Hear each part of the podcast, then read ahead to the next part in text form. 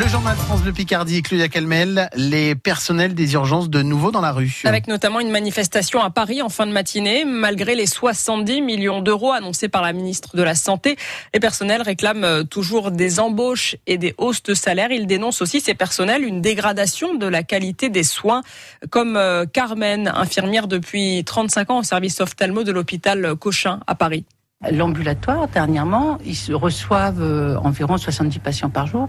On leur dit qu'ils ne sont pas assez rapides parce qu'il faut compter juste 10 minutes par patient. C'est ce qu'on nous dit, mais 10 minutes par patient, c'est méconnaître complètement la pathologie. Ce sont des personnes âgées. Faites déshabiller une personne de 80 ans en 10 minutes tout en lui prenant les constantes, tout en lui expliquant, tout en le rassurant et en le préparant. Si vous réussissez à faire les 70 personnes en 10 minutes chacun, ben moi j'appelle ça de l'exploit et c'est surtout de la mauvaise éducation parce qu'on n'est pas dans les temps de, de pouvoir éduquer les patients. Et l'important dans l'ambulatoire pour que les patients ne reviennent pas par les urgences et n'engorgent pas les urgences, c'est de les rassurer, c'est de leur expliquer et de leur donner le mode d'emploi pour se gérer eux-mêmes. C'est l'usine. C'est une usine de soins. Ça me désole. Moi, je suis bientôt près de la sortie. Ce qui me désole, c'est qu'on ne donnera plus la même qualité des soins aux patients et ça, c'est vraiment euh, terrible. Carmen, infirmière à l'hôpital Cochin à Paris, mobilisée donc avec euh, les services d'urgence qui seront euh, grévistes et qui manifesteront aujourd'hui dans la capitale.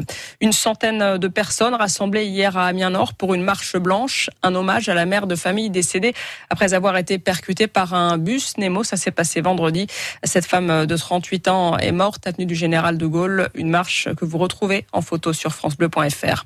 Les questions à Ligescourt, près de Crécy-en-Pontu, après l'incendie de, de la maison d'un habitant de la commune. Maison qui a brûlé dans la nuit de samedi à dimanche. L'habitant en question estime qu'il c'est à cause du feu de la Saint-Jean allumé sur le terrain communal juste à côté de chez lui. Il envisage donc de porter plainte contre la mairie. On y revient tout à l'heure à 8 heures. Les résultats du bac vont-ils pouvoir être publiés vendredi comme prévu pour tous les candidats? Après la grève de la surveillance des épreuves, certains enseignants veulent continuer avec la rétention des notes pour bloquer la machine et protester ainsi contre les réformes blancaires. C'est le cas dans l'Académie d'Amiens où des profs de philo se sont rassemblés hier devant le rectorat. Ils envisagent euh, de ne pas envoyer les notes de leurs copies. C'est la dernière semaine de classe pour les écoliers, l'occasion de, de faire le point sur ces classes qui devraient fermer à la rentrée prochaine. La semaine dernière, l'éducation nationale a entériné quatre nouvelles fermetures de classes, quatre fermetures, dont une au groupe scolaire de Bouchoir-le-Quesnel, entre Amiens et Roy. Un groupe scolaire qui compte six classes actuellement. Pour sauver leur classe, les parents d'élèves organisent donc depuis jeudi dernier un blocus de leur école, Stéphane Garcia. Devant les grilles de l'école à Le Quesnel, les parents d'élèves comme Émilie en sont persuadés. Si ça nous a été appris si tardivement, euh, c'est pour euh, qu'on n'ait pas le temps de se mobiliser. Malheureusement pour eux, on a eu le temps quand même de se concerter. et euh, de se mobiliser donc pour euh, faire un blocus euh, à l'école. Jusqu'à présent, dans cette classe, ils étaient 15 enfants en CP. À la rentrée, ils seront 25 à double niveau avec les CE1. De quoi inquiéter Cindy, une autre mère. Est-ce que nos enfants seront dans des conditions idéales pour apprendre voilà, les apprentissages fondamentaux Voilà, sachant que le département de la Somme est classé avant-dernier national de l'illettrisme et que c'est dans les milieux ruraux que souvent on est touché par cet illettrisme et que c'est un CP qu'on apprend à lire. Le professeur, lui, a déjà été victime de cinq autres cartes scolaires. Alors même ses élèves comme Emma, Dana et Louise se mobilisent. On veut pas qu'ils partent parce que Benjamin on l'aime bien. C'était bien parce qu'en en fait Benjamin il pouvait s'occuper tout le monde. Alors oui, ces deux dernières années, la commune compte 11 enfants de moins, mais être averti une semaine avant, ça agace prodigieusement la mère de Le Quesnel, Isabelle Vu. On est complètement méprisé par cette façon de faire de la part de l'inspecteur d'académie et euh, on a le sentiment d'être complètement abandonné par l'État. C'est pas véritablement ce dont on avait besoin pour garder dans notre village nos habitants. Des parents qui craignent que cette fermeture de classe ne soit soit finalement que le premier pas avant la fermeture complète de l'établissement. Le reportage de Stéphane Garcia Le Quesnel. La première demi-finale de la Coupe du monde féminine de football, c'est aujourd'hui. Les États-Unis, tombeuses de la France, affrontent l'Angleterre. Le coup d'envoi, c'est à 21h.